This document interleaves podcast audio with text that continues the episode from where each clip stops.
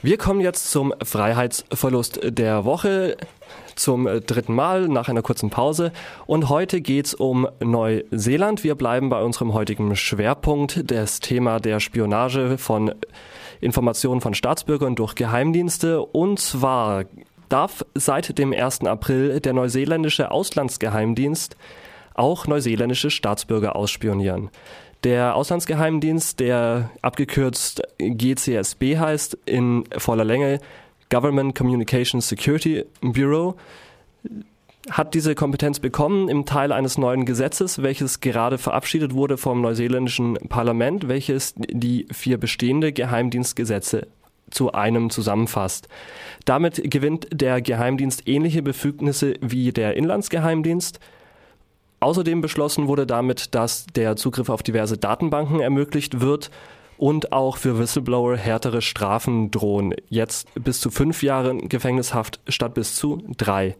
Das komplette neuseeländische Parlament mit Ausnahme der Grünen Partei hat dafür gestimmt. Seit 2013 ist dies auch schon eingeschränkt möglich, zum Beispiel für ausländische Agenten, so die Formulierung, war allerdings auch schon davor Praxis beim Auslandsgeheimdienst, wie die Spionage hinter der Person von Kim Schmitz 2012 gezeigt hat, der Gründer von Mega Upload, also der Internetseite, der damals massiv überwacht wurde. Der Auslandsgeheimdienst ist auch schon bekannt durch die Snowden-Enthüllung von 2015, wo er eine prominente Rolle unter den Five Eyes gespielt hat. Die Grüne Partei kritisiert dieses Gesetz, weil es ihrer Aussage nach die Sicherheitslage nicht angemessen sei, um Einschränkungen von Menschen- und Bürgerrechten auf die Privatsphäre in diesem Ausmaß zu legitimieren.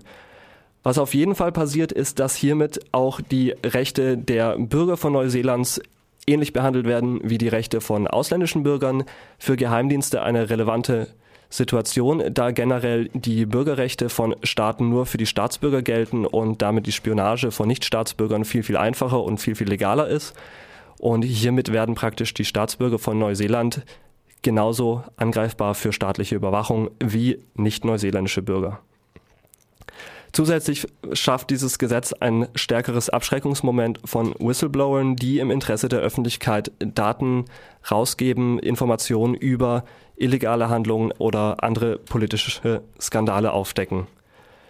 Das Ganze steht in einer gewissen Relation auch zu den Entwicklungen in Deutschland. Wir hatten vorhin schon es über die Behörde CITES, die in, in, Deutschland dafür zuständig sein soll, verschlüsselte Kommunikation zu entschlüsseln und dies in Wesentlichen dann auch für die Geheimdienste in Deutschland machen wird. Aber es steht auch im Kontext der Legalisierung von verschiedenen BND-Tätigkeiten letztes Jahres, wo die Sachen, die im NSA-Untersuchungsausschuss rauskamen und in Verlauf von anderen Untersuchungen, was der BND alles für Überwachungen geführt hat, die bis dato illegal waren, legalisiert wurden durch Bundesgesetz.